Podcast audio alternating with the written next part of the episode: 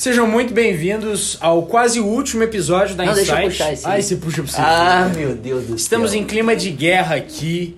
Eu sou o Léo, estou nervoso. Tam- Contamos também com a ilustre presença do João Vitor. Fala, galera. A não ilustre presença da Manuela. Opa! Luiz Pires, diretamente de Los Angeles. Opa! E Lucas Ângelo, diretamente do stage. Yes!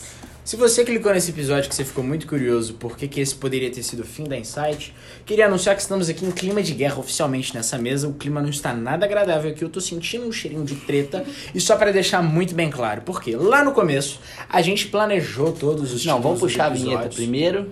Você vai me E aí interromper, depois. assim. Puxa a vinheta. Puxa a vinheta e o guerra. tema é. Depois da vinheta. Não tem tema. Vai.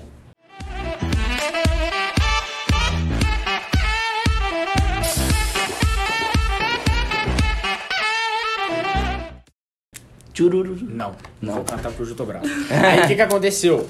A gente tinha definido que o tema de hoje seria Por que, que empresários precisam de marcas?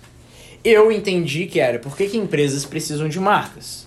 O João Vitor entendeu por que, que empresários precisam desenvolver marcas tipo personal branding para aplicar em seus negócios. A Manuela ficou no meio termo, daí eu me preparei, o João Vitor se preparou, Manuela se preparou. Já que tá em clima de guerra, a Manuela não se preparou para esse episódio. Chegou aqui completamente perdida pra nossa gravação. Mentira, Léo. Mentira, eu tinha assim. Cara de tempo. pau. Aí o que, que aconteceu? A gente chegou aqui e falamos: vamos ter que gravar um outro tema porque cada um se preparou pra uma coisa. A gente quase quebrou um pau, quase foi Quase realmente saiu o na último mão. episódio. E quem sabe não vai ser o último episódio até o final. Não, Só o então tempo não dirá o vai que, ser. que vai acontecer. E aí é o seguinte: eu me preparei então pra falar sobre uma coisa, o João sobre outra coisa, e enfim. A Manuela vai anunciar o tema do nosso episódio de hoje nesse clima A gente vai amigável. fazer a paz e vai todo mundo falar de tudo. Não é não? então tá bom. A gente vai falar um pouquinho Sempre sobre de cada coisa. O mais importante é que, independente de termos nos preparados para coisas diferentes, cada um que vai trazer uma coisa muito legal contribuindo aqui pra paz. Reunião da Insight. Estamos precisando. É. nesse- Só deixar claro, resumo da história, o Léo leu errado o negócio, entendeu errado Ah lá, o clima de o- guerra. Respira, calma, respira. entendeu errado o tema e é isso aí. Vamos embora pro, pro episódio. Então, acho que no fim das contas, como o Léo contou aí pra gente, os Ah. temas estão Patrocinadores. patrocinadores agora de uma vez? É, uai. Então O vamos. Tá escutando ainda. Chamada pros patrocinadores. Vamos puxar. É o, se- é o seguinte, pessoal. Queria anunciar que agora a Insight conta com patrocinadores. É isso, estamos crescendo, Palmas. estamos ficando grandes, recebendo reconhecimento. Por isso, queria agradecer é, e lembrar aqui dos nossos patrocinadores. CertEduc, a empresa de maior autoridade quando o assunto é diploma digital. Assinatura Sem Papel, a empresa que vai realizar os seus novos contratos de maneira sustentável, econômica e com maior produtividade. E a Squared Brand, que é uma agência de branding internacional com experiência incrível e que consegue transformar a sua empresa em uma marca. E acho que tá aí um bom gancho, agradecendo já os nossos três incríveis patrocinadores. Então, por que que, por exemplo, eu deveria transformar a minha empresa em uma marca? Luiz, você sabe me responder essa? Tá. Cara, é, a gente já falou isso aí no, num episódio anterior, né? Mas vem simplesmente do fato de que tem muito barulho. Tem muito barulho no mercado, é difícil de se separar. É, gasto, o, o, o que se podia fazer alguns anos atrás de usar marketing para se tornar conhecido, hoje é muito difícil, porque a, velocidade de modificação, a velocidade de cópia, a velocidade de, de novos eh, competidores é muito grande, tem muito barulho no mercado. Ou seja, sem uma marca é virtualmente impossível criar alguma presença no mercado. É, é o que eu venho dizendo já faz 10 anos. E nesses 10 anos, a cada ano se torna mais necessário ter uma marca. Olha, Luiz, é legal demais. Eu trouxe um conceito muito interessante também, complementar a esse, que é: sem uma boa marca você vira commodity. É só trigo, só maçã, só vinho. criar e manter uma marca é muito importante. E aí, que eu queria trazer aqui uma questão muito importante é que empresas não conectam. Marcas conectam. E gerando conexão, você consegue gerar é, experiências, imagem na cabeça das pessoas. E um assunto que eu queria já tocar aqui é que hoje as empresas elas estão abraçando outras duas novas missões. A gente estava acostumado com o conceito das empresas se importarem somente com o lucro. Tudo bem, esse ainda é o principal a principal causa é, da maioria das empresas. Mas duas novas missões que as empresas têm trazido são da sustentabilidade e da responsabilidade social. Esse termo ele tem ficado cada vez mais é, famoso e mais dito, que é o ESG. Essa sigla em inglês significa Environmental, Social and Governance. Então, são os fatores ambientais, sociais e de governança que norteiam os negócios. Então, hoje as empresas, elas estão atrás dessas outras responsabilidades. E qual que é a melhor maneira de você conseguir passar isso e mostrar o que, que sua marca está fazendo em prol desses outros dois pilares? É como uma marca. Justamente porque com a marca você consegue gerar conexão, você consegue criar comunidades. E se não fosse a marca, onde você vai conseguir gerar uma personalidade, é, você não conseguiria passar isso para o mundo. Porque sem a marca, somente com a empresa, você não conseguiria gerar essa conexão e até essa imagem na cabeça das pessoas. Então, para mim, hoje, a marca também já é uma extensão do alcance que uma empresa pode chegar e quais causas ela pode buscar também. Eu acho que é, esse tanto a fala do Luiz, tanto é, essa fala que você teve agora, Léo, tem muito, muito a ver também com uma marca conseguir criar uma barreira de entrada muito grande é, do, do que puramente uma commodity. No mundo onde o Luiz citou que coisas são facilmente replicáveis, é, são facilmente copiáveis, é, uma, um produto por um produto, uma camiseta preta ou sei lá, um, um biscoito só sem uma marca, é, é uma commodity. Então, uma marca ajuda a criar realmente esse valor e essa barreira de entrada mesmo, para que ele se coloque num patamar que outras empresas demorariam talvez até anos para não é uma coisa impossível, mas é uma coisa de longo prazo que outras empresas demorariam para ter para adquirir a mesma confiança que que esse, essas empresas demoraram anos para construir essa visão mesmo na cabeça do, do consumidor. Eu acho que a questão da marca em si, eu acho que a maioria dos negócios aí tem, tem basicamente três pontos para serem definidos: a estratégia de negócios, a estratégia de comunicação e a estratégia de marca. A gente vê por aí diversos negócios que tem, cria o modelo de negócios, cria, por exemplo, o que, que vai vender e como vai vender, e já tenta atravessar direto para a linha da estratégia de comunicação. Só que sem uma marca e sem saber comunicar ele da melhor maneira, de nada adianta. Porque vai, vai tentar comunicar sem ser um valor agregado, sem o, o, o sem o poder que uma marca pode dar para o negócio. E entre esses poderes a gente pode citar a reputação que a marca dá para certa empresa, reputação no mundo hoje onde hoje milhares de coisas são, são comentadas, são julgadas, são, são faladas todos os dias. Um, além disso, a marca cria valor, onde o, o consumidor consegue realmente perceber que, que aquela marca é, vale não só pelo custo, mas vale por se conectar com, com determinada marca. Eu acho que além disso, ela consegue diferenciar seu produto Otimizar seus investimentos, igual a gente falou no segundo episódio, um, um anúncio, como eu citei o exemplo da Doritos, que a gente estava conversando com a Manu. É, eu acho que a partir do momento que você tem uma estratégia de comunicação bem, bem definida e um branding bem estabelecido, você consegue otimizar seu investimento também, além de criar uma cultura e uma razão de existir. Então, é, existem há, há, muitos valores intrínsecos, né? Então, por exemplo, você vê aí, João, você está usando um, um, casaco da Nike, né? Uhum. É, se, só o fato desse casaco ter o símbolo da Nike, ele para você, ele já tem um valor diferente.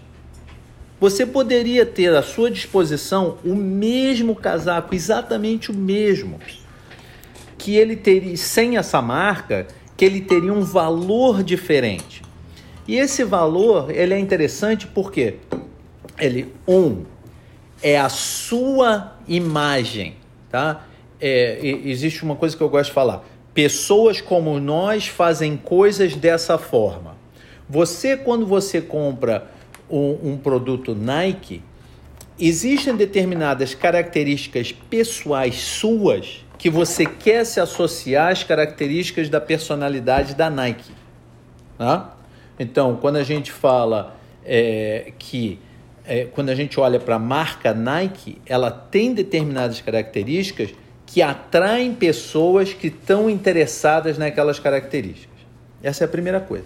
A segunda coisa é o que, que a marca te pro, pro, propõe, que te oferece para poder fazer esse casaco com a, o logo da Nike provavelmente costa, custa bem mais caro do que o mesmo casaco sem o logo. Ou seja, é, é, dá para a marca, dá para a empresa um, um, um nível de flexibilidade que ela não teria sem a marca. O mesmo produto com a marca tem um valor diferente porque tem um elemento intrínseco diferente. Eu queria trazer aqui uma questão que é a seguinte: eu acho que é, até na, na conversa sobre o nosso terceiro episódio, a gente falou muito sobre isso e as, eu vejo que cada vez mais as marcas estão se humanizando. Estão trazendo personalidades é, e até características humanas mesmo para elas. Então a gente vê cada vez mais essa questão mesmo de, inclusive, falar sobre valores, qual o valor daquela marca, qual a cultura daquela marca. E aí eu queria jogar o, o seguinte questionamento: se essas marcas humanizadas elas acabam estando muito atreladas a, por exemplo, seus fundadores, seus CEOs, seus representantes, ou se a gente consegue fazer essa separação. Qual será que é, é existe e qual seria melhor é, a marca representar mesmo essa figura, esse CEO, ser uma, uma, vamos dizer, uma espécie de cópia dos seus valores e da sua cultura, ou o, o CEO e o representante consegue estar desvinculado totalmente da marca e não colocar suas características, enfim, não trazer o que ele pensa. É, isso é perigoso? Isso é, é bom? O que, que vocês acham? Cara, eu, eu vou te falar o que, que eu vejo de, de clientes passados e exemplos no mundo. Então, por exemplo, vamos, vamos pegar a Virgin. Né? A Virgin tem é, tem, tem, vários negócios no, no grupo Virgin. E o Richard Branson normalmente é a imagem da, da, da Virgin. Pô, ele já está ficando velhinho. O que, que vai acontecer com essa marca quando Richard Branson não puder mais representar a marca? E nós vamos, eles vão ter que de alguma forma criar uma outra, um, um outro elemento de representação da marca. Esse é o risco. Quando a gente associa uma marca a uma pessoa, essa pessoa não somente vai envelhecer com o tempo, né? e, e ela não consegue, não é que ela não consegue, é muito mais difícil para ela se manter é, corrente. A gente falou outro dia aí do McDonald's ou da Coca-Cola, que troca de, de, de tagline de tempos em tempos para poder se manter atual. O Richard Branson não vai conseguir mudar o tagline dele. Ele não tem como ele mudar o tagline dele. Richard Branson é Richard Branson. Né? Então, essa, essa é uma coisa. A segunda coisa, e isso eu vejo, é muito interessante a marca ela tem que existir independentemente de qualquer pessoa. Por quê? Porque idealmente nós criamos uma empresa, nós criamos uma marca para o benefício da sociedade e não para o benefício de certos indivíduos. tenho uma empresa que foi meu primeiro cliente, quando eu comecei a fazer consultoria de, de branding. Meu primeiro cliente. Eles criaram a marca, tiveram um sucesso ótimo por, determin, por 10 anos. Hoje, eles são muito grandes, eles se tornaram muito grandes. E eles estão começando a se descolar da marca que eles criaram lá atrás. Por quê? Porque as novas pessoas que estão gerenciando a empresa, elas não dividem as mesmas ideias que foram criadas lá atrás. E eles não tiveram a preocupação da disciplina, como a Apple tem, por exemplo, de manter determinados valores e princípios e, e normas e missões e visões constantes. Falta disciplina nos processos dele. Ou seja, agora nós estamos no processo para reinvigorar a marca. Na verdade, é reinvigorar a marca? Não é reinvigorar a marca, é simplesmente olhar o que nós fizemos há 10 anos atrás e trazer para os dias atuais. Ô, Luiz. Ou seja, respondendo a tua pergunta, eu sempre tive muita preocupação de ter uma pessoa associada à marca, porque essa pessoa não somente fica velha, mas também comete erros e às vezes carrega a marca para baixo. E dois, a marca ela tem que ter uma personalidade independente. É interessantíssimo isso que você falou, é, principalmente quando a gente também está falando de uma empresa, por exemplo, é, que tem uma formação societária, que não necessariamente tem uma pessoa que está à frente do negócio, mas, por exemplo, quando a gente está falando de uma empresa que tem um grupo de, de investidores, por exemplo, e ao fazer a formação nessa empresa, você pega um pouco da essência de cada um, um pouco dos valores, um pouco dos princípios de cada um e acaba moldando a marca. Uma coisa que eu acho que é interessante, só a gente passar, vou aproveitar que eu tenho aqui na minha colinha, um pouco do conceito da questão da visão, missão de valores aqui para o pessoal que está escutando. Então, vou pedir licença para ler mais um trecho aqui, como de praste. Abre aspas. A visão é onde ela quer chegar. Perdão, perdão, perdão. Vou começar um pouquinho atrás. Uma empresa precisa definir seu propósito para encontrar sua visão. A visão é onde ela quer chegar, em qual tipo de mundo ela quer entrar. A missão é como chegar à visão. Depois, os valores. As empresas estão cada vez mais tentando usar a marca para esse fim também. Então, como é que você consegue é, vincular a sua marca seguindo aqueles valores, aqueles princípios, é, até mesmo o propósito que você havia definido para a empresa? Então, acho que a marca, inclusive, vem um pouco disso. Igual você falou, por exemplo, o que, que significa a marca da Nike? Por que, que o João quer usar um casaco da Nike e não um casaco genérico? Porque isso tem um significado. Eu acredito que esse significado que tem na cabeça do consumidor vem justamente desse conjunto de valores, princípios e propósito. E quando uma pessoa se identifica com esses valores, se identifica com o próprio propósito da marca, tudo isso faz muito mais sentido para ele.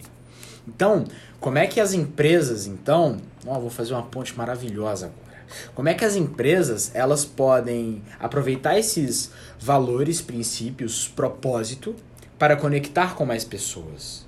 E agora sim, como é que as empresas podem encontrar pessoas, celebridades, influencers que comungam desses mesmos princípios, valores e propósitos para que elas possam atingir mais pessoas? Então, é, tudo bem que você falou aí do, do dono da Virgin, por exemplo. Naturalmente, os valores e princípios que ele tem tem relação com o que tem da empresa. Tem. Isso nasceu dele. Acaba sendo inevitável. Acaba sendo forma. inevitável. Sem porque dúvida. nasceu dele. Até mesmo uma empresa que ficou grande demais. Querendo ou não, nasceu dali. Agora, uma empresa ela pode buscar pessoas famosas que compartilham desses mesmos valores e princípios, porque automaticamente, como as pessoas também são marcas, as pessoas que já seguiam aquelas outras pessoas famosas se interessavam e, gostavam de seguir aquela pessoa justamente por compartilhar os valores e princípios. Então, no final das contas, eu acredito que tudo isso chega no ponto de comunidade. Porque olha só que legal. Se a gente está falando da Nike, e a Nike é uma empresa que ela traz alguns valores, princípios. A tagline deles, inclusive, é Just Do It. Poxa, olha que tagline bacana. Isso de alguma maneira conecta com você.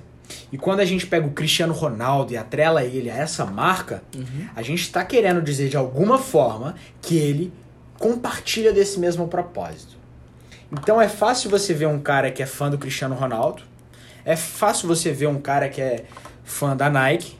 Agora, vai ficar mais fácil ainda quando você unir, você vai pegar um cara que é fã da Nike do Cristiano Ronaldo e que vai usar a camiseta do Cristiano Ronaldo da Nike. Então eu acho que a, a dica que a gente pode dar, o direcionamento, é que a marca ela vai ter sucesso ao se linkar em pessoas, a indivíduos, a até imagens de outras coisas, quando ela encontrar um ponto de comunidade, um ponto em comum, interesse em comum das pessoas que vão se interessar por aquilo. Eu acho que o X da questão aí, Léo, é o foco da mensagem, o foco, o X da questão tá na mensagem e não no mensageiro a partir do momento que, que você tem uma mensagem bem definida e, e não atrela necessariamente para uma pessoa, é, pode ser a pessoa que for. E, e de preferência, se for uma pessoa é, conhecida, que traga mais seguidores, que tenha valores alinhados, é, consequentemente traz, traz mais, mais seguidores para a marca. Eu acho que é, igual, igual o Luiz falou, as marcas têm esse, esse risco muito grande de ter essa reputação totalmente atrelada a uma pessoa. Só que se essa pessoa saber dar o foco na mensagem em vez do mensageiro, que é a pessoa em si, aí sim eu acho que vai ter uma, um objetivo bem, bem definido. A partir do momento que dá-se dá o foco na mensagem em vez do mensageiro. E eu acho que é, já, já houveram marcas assim, igual o Léo falou. Pô, com certeza tiveram pessoas que eram fãs do Cristiano Ronaldo e por ele usar a Nike, pô, o melhor marketing que tem é o é o de é o boca a boca. Viu viu não que o Cristiano Ronaldo falou para alguém, Quer mas dizer... viu o, o Cristiano o Cristiano Ronaldo usando e pessoas conectam com pessoas. Pessoas conectam com pessoas, não com marcas. Marcas são feitas de pessoas.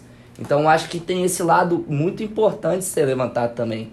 Eu acho que. Acho que eu discordo um pouco disso, mas pode continuar. Não, pode levantar seu ponto. Eu acho que. Não, fala, fala por quê? É, marcas são feitas de pessoas. Uhum. Mas não necessariamente. Porque se você tá falando de uma marca conhecida, é, até mesmo onde você já tem personi personificações atreladas à marca, ok. Mas deixa eu tentar pegar um exemplo bacana aqui. É, Adidas. Sim. Ela tá atrelada a qual pessoa? Pô, tem um milhão de jogadores assim como Cristiano Ronaldo na Nike. Não, não, não. Agora eu não tô falando de patrocínio. Ah, o fundador? A Adidas, Adidas foi muito grande. Me ajuda a pensar no... A Manu tá me olhando com um olhar de que ela concorda ah, comigo. Não, não sei. Por exemplo, pegar um outro... Uber tá atrelado a que Uber. pessoa? Beleza, Uber não tá atrelado a uma pessoa específica. Mas agora, se você encontrar uma pessoa para fazer um patrocínio com a Uber, e você pegar uma pessoa que compartilha daqueles valores, princípios e propósitos, Sim. vai ter a ver. Aí aos poucos você vai criando um senso de comunidade, uma comunidade formada de pessoas que comungam de valores e propósitos próximos. Então eu acho que uma marca ela não necessariamente é feita de pessoa. Ainda mais quando a gente está entrando num mundo cada vez mais tecnológico, onde está falando da realidade já de metaverso, em que a identidade não vai ser necessariamente atrelada a você. Você vai ter o seu nome do seu usuário. Então eu acho que uma marca ela não necessariamente ela é feita de pessoas ela fica muito mais forte quando ela está atrelada a pessoas, quando ela é feita de pessoas. Porque pessoas conectam-se com pessoas. Sim. Mas não acho que é uma regra. Eu acho que é, não necessariamente o cliente tem, tem uma, uma conexão direta, por exemplo, como Uber, como Adidas. Ó, pensando nessa, nessa marca, pensou numa empresa, mas, mas eu acho que um ponto, ponto importante de ser levantado nessa história também é o de que é, a partir do momento que, que teve. que. Eu, eu acho que no fim das contas, quando eu vi o tema na primeira vez, por que empresários precisam de marcas? Eu acho que empresários precisam de marcas porque eles têm uma mensagem maior nesse mundo, um propósito é, de, de atingir pessoas é, ao redor do mundo. Eu acho que através da mensagem que ele vai, vai passar pela marca dele, ele vai tentar ampliar isso, por exemplo, para uma empresa. O cara da Uber, ele, por exemplo, tinha o cara que criou a Uber. Eu não sei quem, não não vem, não me vem na mente é uma marca ninguém. que não é criada por pessoas, por exemplo. É criado por uma pessoa. Não, ele isso provavelmente sim, uma pessoa, é sempre alguém vai exatamente. Eu acho que é, é como se fosse uma expansão dos valores e de todo o propósito que ele tinha na mente, entendeu? De conectar com pessoas e de tentar servir pessoas da melhor maneira possível. Isso eu concordo. É, cara, eu, eu, eu não sei. Eu, eu acho que. Eu acho que vai muito é, o, o- do seguinte.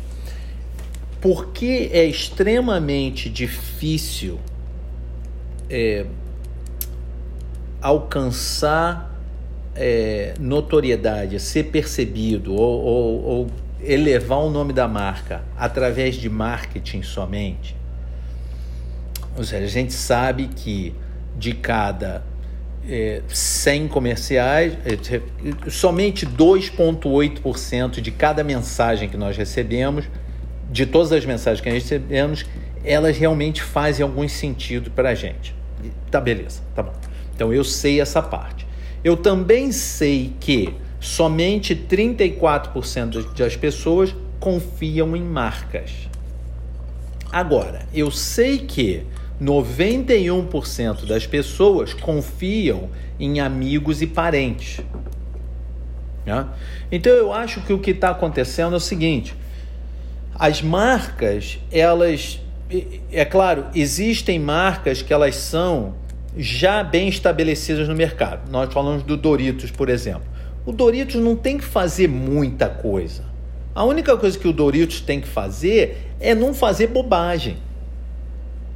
Se eles continuarem, porque eles já são estabelecidos no mercado, a Coca-Cola também. O que eles fazem quando eles gastam dinheiro em comunicação é simplesmente para eles ocuparem um espaço na minha mente e evitar que eu não que eu pense no próximo cara que poderia ter sido. Né? Essa é, é a verdade.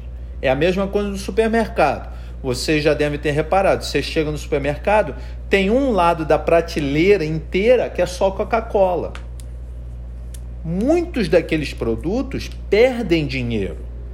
Mas a Coca-Cola prefere pagar aquele espaço do que me dar a oportunidade de ver um outro produto. Eu não sei se vocês já, já experienciaram. Vocês já ouviram falar do Mineirinho? Já ouviram falar do Mineirinho? Eu não. O Mineirinho é um refrigerante, Ah, não. uma fábrica de refrigerante em Niterói.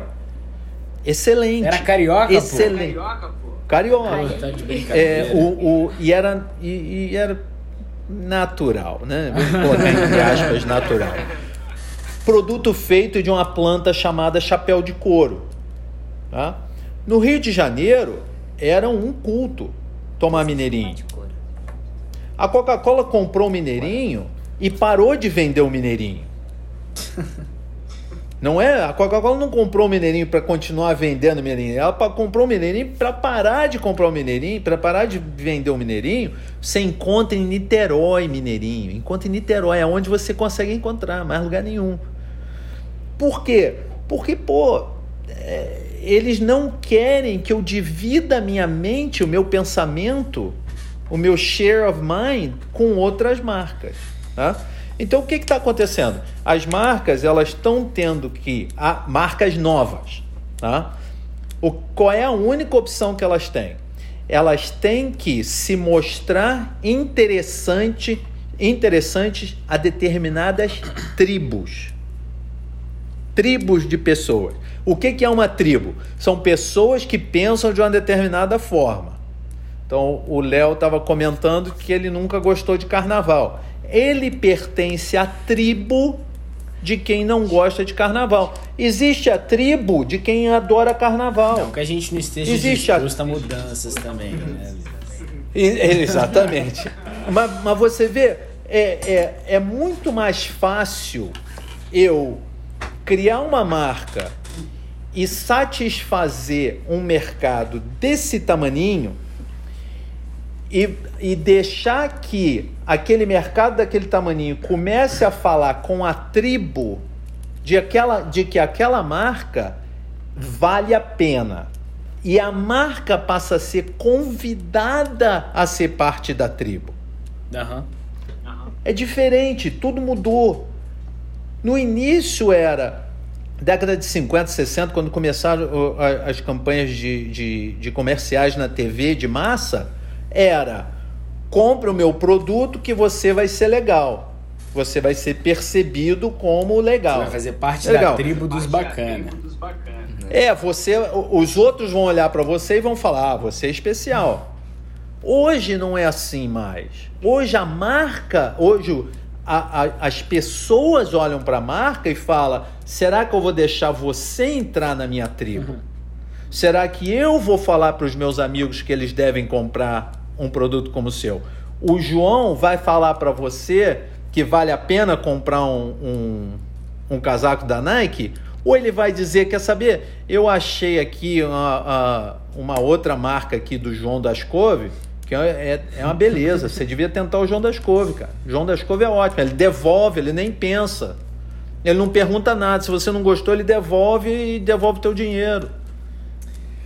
Ou seja, a marca tem que achar um espaço vazio que não está sendo adressado, que não está sendo, é, que não estão resolvendo o, pro- o problema de uma camada pequena da população e deixar que, que essa tribo fale da marca e aí convida. É, é aí que o jogo mudou. A palavra-chave seria conexão, né, Luiz? A palavra-chave tem que ser conexão e integridade. Sabe? Integridade. Eu sempre tenho, tenho um show na TV, vocês já devem ter assistido. Dexter. Já assistiram? Dexter? Já. Ou seja, o Dexter, para mim, é o exemplo da integridade. O cara é um serial killer. Ele foi para a escola de medicina para aprender a matar eficialmente, ofi- efetivamente. Ele vive sozinho numa comunidade, tem um barco parado do lado de fora da casa dele. Ele, ele, eh, trabalha para a polícia, ou seja, tudo que ele faz na vida é para ser um, um, um assassino eficiente. É claro que esse é um exemplo extremo, mas as marcas elas têm que agir, tudo que elas fazem, o que ela faz, o que ela diz, o que ela pensa, tem que ser integridade, tem que ter integridade. Porque hoje, do jeito que a informação corre, se eu tenho um, um cara que representa a minha marca, Cristiano Ronaldo, que você deu o exemplo. Se amanhã ele se mete numa briga na rua, ele carregou a marca para baixo. Não é somente ele que entrou na briga, é a marca dele também, é a marca que, que sponsor ele. Por que, que a gente não vê o, o, o- Neymar é, é, carregando dinheiro em sacola é, de 20 litros? Porque o cara ele não consegue se, comprom se, se, é, é, se comportar com integridade. Um dia o cabelo dele é amarelo, outro dia é verde. Ah, hoje, hoje ele está no, no pagode, amanhã ele está na, na festa, ele dá um soco no, no, no torcedor. Não tem ninguém que vai querer se associar com esse cara. Se ele fosse um escroto o tempo inteiro, ele teria gente para se associar com ele. Marcas que querem ser reconhecidas por serem más, por serem disruptivas. Estão buscando por pessoas escuras, escuras, quando eu digo escuras, de, de mentalidade negativa. Provavelmente eles iam se aproximar de alguém como ele e falar: bicho, você está sempre se metendo em merda, a gente quer se associar com isso. E essa que é a dificuldade que nós temos hoje dos, dos empresários de entender que não tem nada errado. O mundo ficou muito aberto. São 7 bilhões de pessoas. Se eu tenho uma marca que precisa vender 100 mil unidades por mês, 100 mil unidades em 7 bilhões é tecnicamente zero. Eu só tenho que achar quais são os 100 mil que eu quero vender. E aí fica ali, fica ali, prende ali, vai lá. Deixa eu contar uma história. Luiz, você me falando aqui da Coca, me lembrou de uma história que, coincidentemente, eu li hoje no Twitter. Meu pai me mandou hum. essa história hoje de manhã. Eu achei muito curiosa. E já que a gente está nesse clima aqui de conflitos e guerra, essa história, e olha esse storytelling que incrível. Hum.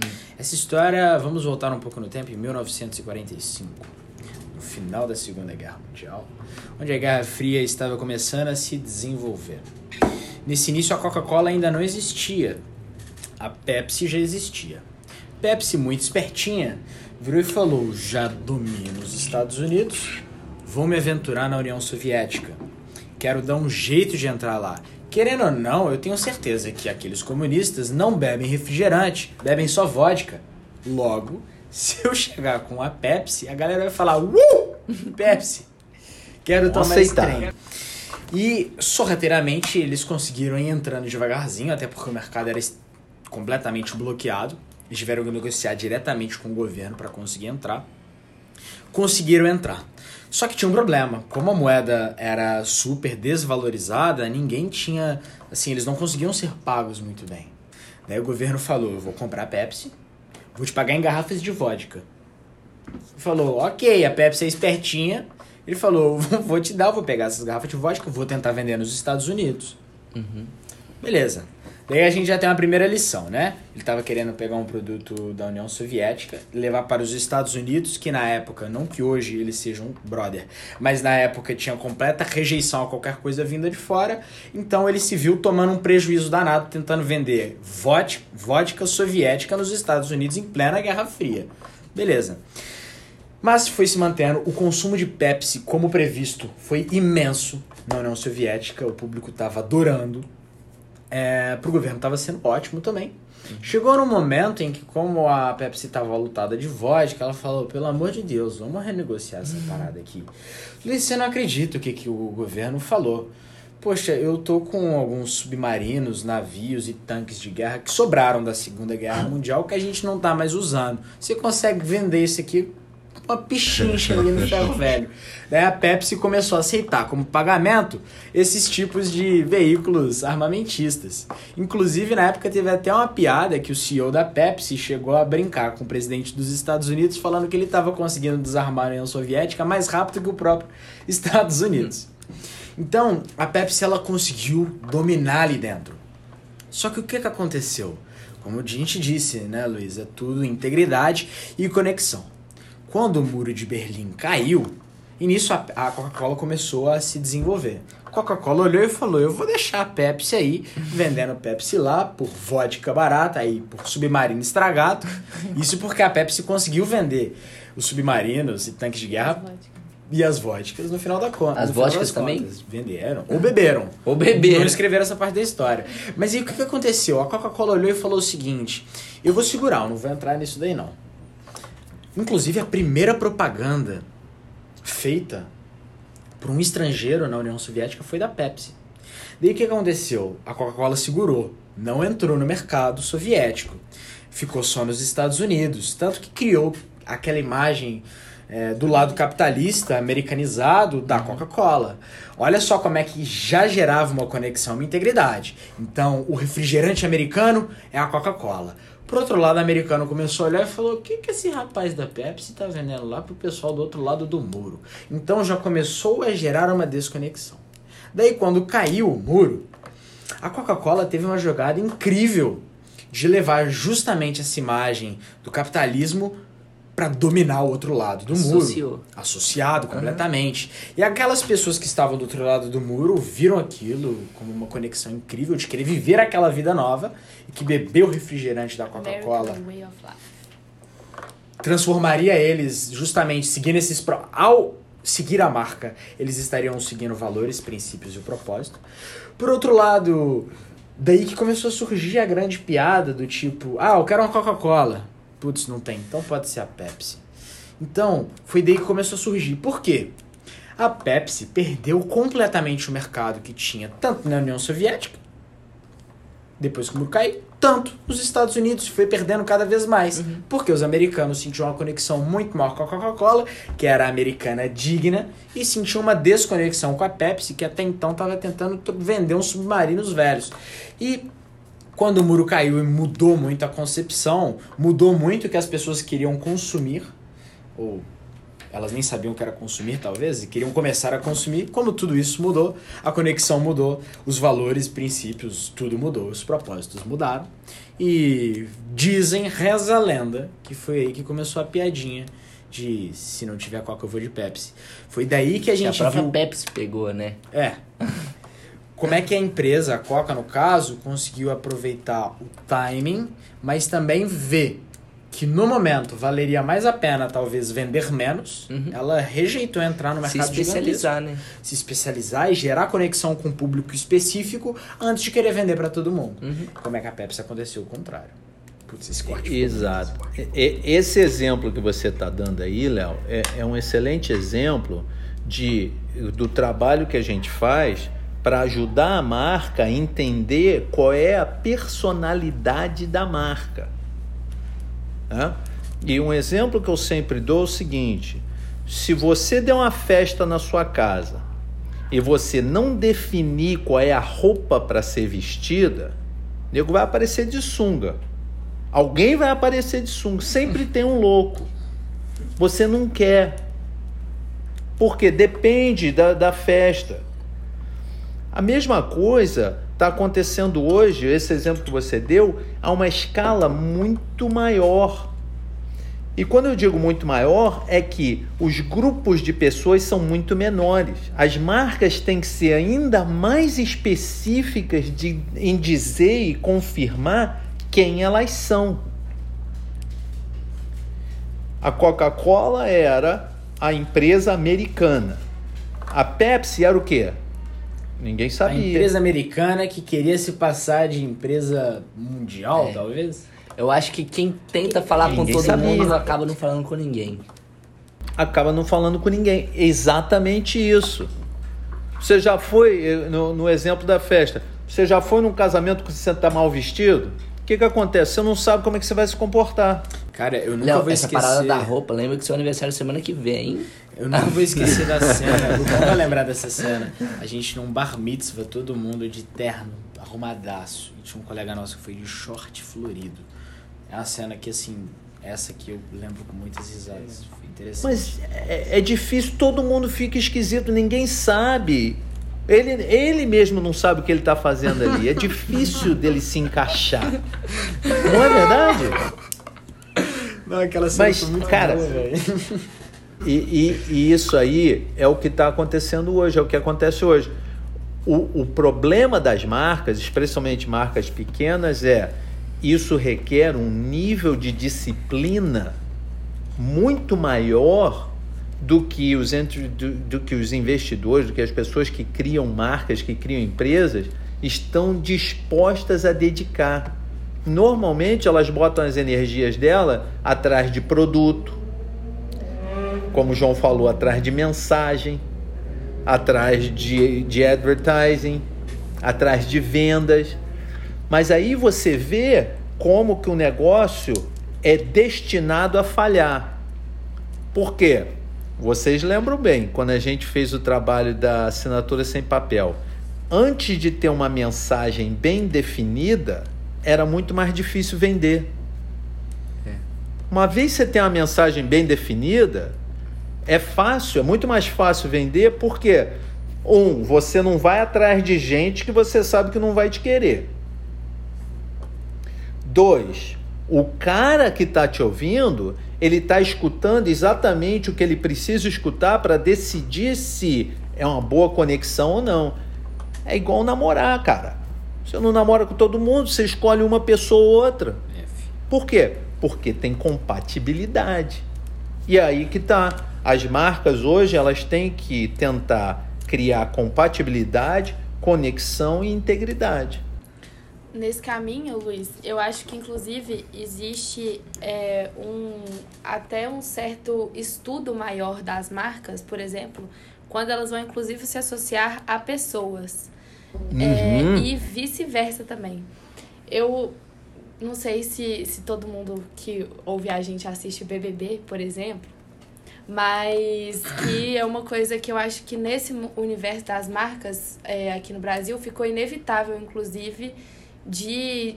Não sei, hoje em dia você vê marcas de tudo que é ramo e nicho falando do BBB porque se tornou uma coisa, é, assim, níveis extremos. Mas o que eu ia trazer é que no, na edição do ano passado tiveram dois participantes que ganharam muito destaque, que foi o Gil e a Juliette. E aí, quando eles saíram do BBB, inclusive, foi um. Eles demoraram a aparecer porque, até por parte deles mesmos, eles estavam estudando em quais marcas eles iam se atrelar. Então, foi uma coisa que a Juliette, por exemplo. Porque, assim, você, pra quem assiste BBB, sabe que os primeiros eliminados, no dia seguinte, eles estão ali nos stories dele falando do Apple Watch que tá em promoção da marca X, entendeu? É, E aí, é. os últimos, você vai. Quando você percebe, eles não são mais atrelados a qualquer marca. Então, eu lembro de entrevistas desses dois participantes no, é, no final do programa falando, tipo, o que, que eles iam fazer, sabe? Assim, era um mistério a marca que eles iam se associar, porque houve um estudo dos empresários, e enfim, acho que da- tanto das marcas quanto eles, de saber qual mensagem eles iam passar, porque é isso. E ainda mais pessoas estão muito mais suscetíveis a erros e a falhas, aquela história que você falou do Cristiano Ronaldo. Se amanhã o Cristiano Ronaldo é, entra numa fria aí, a Nike tem que se posicionar porque ele tá vinculado à sua imagem. Exatamente. Então existe cada vez mais um estudo profundo dessas duas partes, eu enxergo. É justamente por isso, você tem que saber qual mensagem você vai passar, é, para quem, se atrelando ao que, né? Então é muito im- importante essa, essa vinculação. É verdade. Agora, tem uma coisa que, que vocês comentaram que é o esforço que as marcas estão fazendo de terem de, ser, de serem percebidas como tendo responsabilidade social e responsabilidade do- com, com o meio ambiente, né? Mas a verdade, na verdade, se a gente olhar por cima, se a gente, se a gente é, é, riscar um pouquinho a tinta, você vai ver que é só pintura, que não tem profundidade. Tá? É, esse conceito eu acho interessante, eu acho muito interessante. É, em, em algum momento na minha vida eu, eu fiz faculdade de economia, né? Então eu tive a oportunidade de ler os clássicos em economia. Os clássicos diziam que a função da empresa é de beneficiar a sociedade. Foi somente na década de 70, com o Milton Friedman, que, que começou o conceito de que a função das empresas era retornar o investimento do investidor, de retornar dinheiro ao investidor. E a sociedade ficou pro cacete. E aí é que eu sempre digo, cara, vai lá, tenta montar uma empresa com clientes e sem investidores. É possível. Tenta montar uma empresa com investidores e sem clientes. Não dá. É. Impossível. As empresas elas estão se vestindo, muitas empresas elas estão se vestindo de, de, de socialmente ética e com responsabilidade com o meio ambiente porque elas não têm opção. Não é porque elas querem fazer isso. Pois é. É aí que entra a oportunidade para o cara que é pequeno. Para o entrepreneur, para o cara que está investindo, que teve uma ideia e quer criar um produto novo. Seja honesto, seja autêntico e crie uma marca que realmente fala para as pessoas. No longo prazo, como qualquer tinta, a tinta descasca. E essas empresas maiores que se pintam, elas acabam sendo desmascaradas. Mas se a sua marca for autêntica, irmão, é fácil, é contar dinheiro. E não precisa nem fazer esforço. É, eu acho que dois pontos interessantes de, de levantar aí. Um, um primeiro com relação ao que a Manuela comentou, que as pessoas em si estão muito mais suscetíveis a erros do que, do que qualquer outra, outra marca em si. É, e ela chegou até a comentar do Cristiano Ronaldo, do Cristiano Ronaldo com a Nike. Aí eu lembrei, já pensou que chato seria se um dia o Cristiano Ronaldo tivesse dando uma entrevista e tivesse uma garrafinha de coca? Servisse uma garrafinha de coca pra ele. E aí simplesmente o Cristiano Ronaldo pegasse a garrafinha de coca, pegasse, colocasse ela aqui e falasse: Não, eu bebo água. Não, eu bebo água. Eu bebo água. e foi isso que aconteceu. Nesse dia, a Coca perdeu não sei quantos quantos por cento do seu valor de mercado. Exatamente. Eu acho que esse é um, ri- um risco suscetível. Eu acho que depois disso a Coca nunca mais serviu nada pro Cristiano Ronaldo nas, nas entrevistas, provavelmente. É, detalhe, não, Mas- ele serviu a garrafinha da Cristal lá, que era água mineral, Da da. Coca-Cola. Da Coca-Cola também. É, os ah, não perdeu essa oportunidade. É, né? ma- mas, mas sabe o que, que acontece, Léo? Ninguém lê letra miúda, Ninguém cara. lê letra Ninguém miúda. lê. O pessoal vê a Coca-Cola, né? É. É, eu acho que outro, outro ponto agora, pelo que você falou, Luiz, eu acho que um outro risco que, a, que a, as marcas têm, além do de atrelar a uma pessoa em si, é, e não a mensagem, eu acho que um outro risco que essas empresas têm que tomar muito cuidado para não, não caírem é a questão de atrelar sua marca a um produto a somente a um produto e não na mensagem novamente. Eu acho que a gente já teve alguns exemplos aí no mundo. Um, por exemplo, foi a Kodak.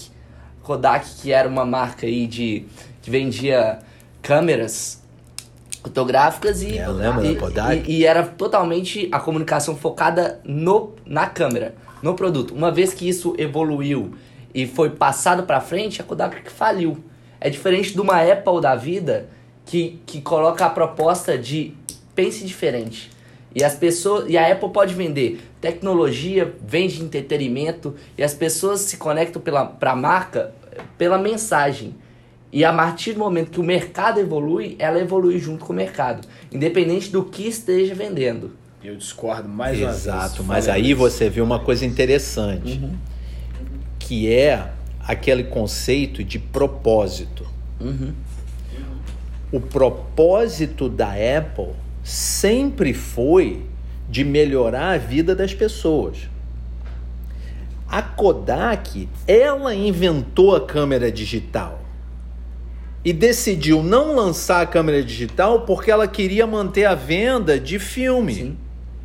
Ou seja, ela não estava interessada em ajudar as pessoas, ela estava interessada em manter o valor das ações.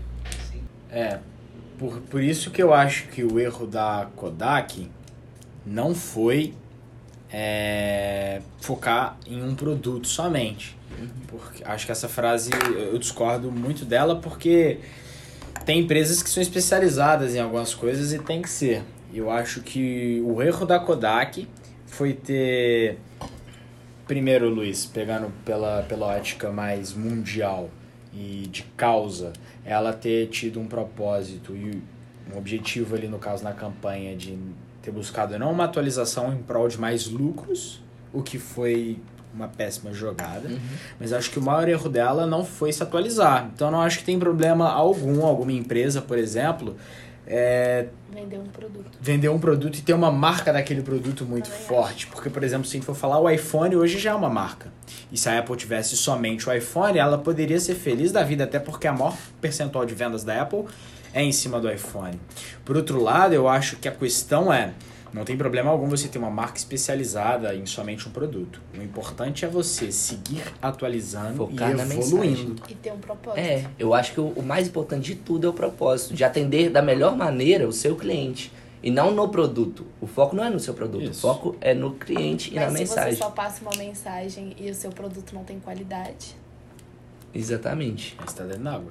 De É. nada adianta. Cara, faz, faz, olha, que eu vou- dar um exemplo bom para você, viu? um exemplo que eu, eu gosto, é da Patagônia, né? A Patagônia, se eu pegar um casaco que não seja da Patagônia, que esteja quebrado, que esteja rompido, que esteja com, com zíper quebrado. Patagônia é uma eu marca posso de pegar. casaco, né, Luiz? É um- qualquer marca de casaco. Eu pegar da, da North Face. Meu casaco da North Face rasgou. Se eu pegar aquele casaco e mandar para Patagônia, eles consertam para mim. Mas Patagônia você tá falando no lugar ou a loja? Marca de Ah, casaco, marca de roupa de, de Mandar pra Patagônia. Falei, o governo da Patagônia tá. Tá aceitando, tá aceitando. Ente- Mas aí você pensa no seguinte: todo ano, quando chega em dezembro, novembro, dezembro, eles fazem uma campanha: não compre os meus produtos, não compre esse casaco. Porque o objetivo da Patagônia é melhorar o meio ambiente. E aí você pensa, pô, quem que compra produto Patagônia? É o cara que gosta de acampar, é o cara que gosta de escalar, é o cara que gosta. Você vê como é que a Patagônia é parte daquela tribo? Porque o cara que gosta de acampar, ele quer um meio ambiente tranquilo. Caraca. Ele vai começar a, pro- a- a promover a Patagônia. Por quê? Quando eu mando meu casaco para a Patagônia e eles consertam e me mandam de volta sem cobrar nada, eles estão tendo integridade no que eles falam. E eles dizem: se eu botar esse casaco no lixo, vai levar mais de 100 anos para ele desintegrar. Eu não quero isso. Não é bom para o meio ambiente. Você vê como é que a integridade é importante? Integridade. A Apple é simplicidade de uso e design. Pô, você compra um computador novo da Apple. O que, que você faz? Bota um do lado do outro e vai embora. Quando você volta, tá aí. A informação do, do computador antigo tá toda no computador novo. O computador an- antigo tá pronto para ser limpo e retornado para a empresa. Cara, isso é que é coisa mais simples que isso é integridade. E, e é isso, isso é que está faltando para esse conceito é que falta nos empreendedores. Você não, não é, é virtualmente impossível criar alguma coisa nova. A única coisa que você pode fazer é criar o mesmo, um pouquinho diferente. E atenda às necessidades de uma tribo. É isso. Gerando não tem conexão mistério. e mantendo integridade com o seu propósito. Conexão e integridade. É isso.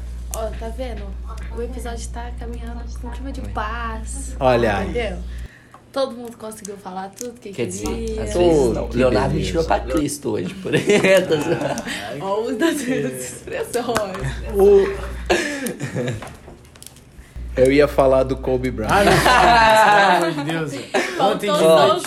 Pra Bryant. quem, pra quem não, não sabe do Kobe Bryant, vai ver nosso último episódio que Tem vai um estar aqui corte lá na, no na YouTube descrição. sobre, sobre esse trauma Exatamente. meu também. Lucão, Opa! você quer trazer as famosas Frases do frases Danilo do Gentili. Danilo Gentili? Ih, é, né? Cara, hoje hoje? acho que hoje eu vou ficar tranquilo hoje. Vai ficar Vou, tranquilo? vou esperar pro último episódio. É porque você não quer se envolver Você não na quer entrar guerra. no É, de quero guerra. envolver. Mas só certo. aqui Tinha. Capitão América e tinha um Homem de Ferro. Ah, Olha, Eu então, acho que. Pode falar, não que vou nem- não. De boa. Acho que nenhum episódio melhor pra gente começar a falar dos patrocinadores do que esse, né? Tanto de marca que a gente citou nesse, inclusive Nike, ó, você Quem sabe quiser que. patrocina nós. E por isso eu também queria só lembrar de uma coisa, se a gente for olhar tanto a Certeduc quanto a Assinatura Sem Papel, que são patrocinadoras aqui da Insight, ambas têm causas incríveis, atreladas ao ESG, sustentáveis e que trazem uma causa social muito interessante. Se a gente for olhar a Certeduc, por exemplo, é uma empresa que ela leva o diploma digital para as instituições e para o aluno. Com isso a gente consegue trazer mais confiança em todo o nosso processo.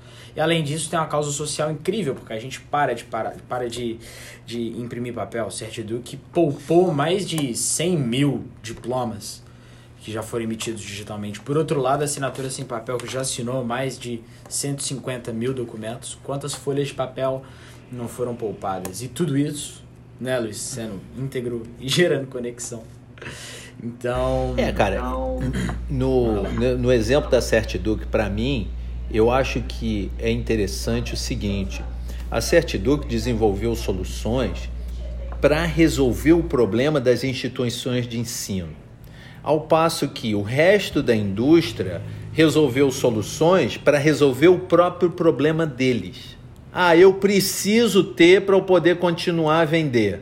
Tá bom, bota qualquer coisa aí e resolve. A Certitude, é, ela, para mim, ela vai ter sucesso no longo prazo pelo propósito de ajudar as pessoas a terem sucesso. O sucesso dela é uma coisa que eu sempre gosto de dizer. No, a melhor medida do nosso sucesso é o sucesso dos outros. Se com o que eu faço eu trago sucesso para o outro, eu tô tranquilo. Eu não preciso nem me preocupar mais, porque ele, o meu cliente, vai falar com mais 832 caras. E eles vão me ligar. Isso talvez seja a essência, inclusive, da Squared Brand. Porque, no caso, Essa é a ideia. essa agência que é incrível, ela busca entender a essência da empresa, gerar essa marca para que a marca possa gerar uma extensão e conseguir ajudar mais pessoas e seguir o seu propósito. Então, bacana a gente ver projetos como esse também que auxiliam as empresas a cumprirem o seu propósito de maneira mais interessante. Lembrando que o site das três estarão na descrição desse episódio, caso você se interesse e, e queira dar uma olhada lá. É isso. É Nesse isso aí, clima de pessoal. paz, Nesse a clima gente de termina, paz que é o que eu tô Paz. zoando. a gente termina o nosso sétimo episódio. Sétimo. E o nosso próximo episódio é Quase. o último da primeira Exatamente. temporada. Então, Fica ligado nos nossos stories, porque a gente vai contar tudo, como é que vai ser. A gente ainda não sabe, mas a gente vai decidir quando é pra vocês. É isso aí. Muito obrigado, até o próximo episódio e tchau.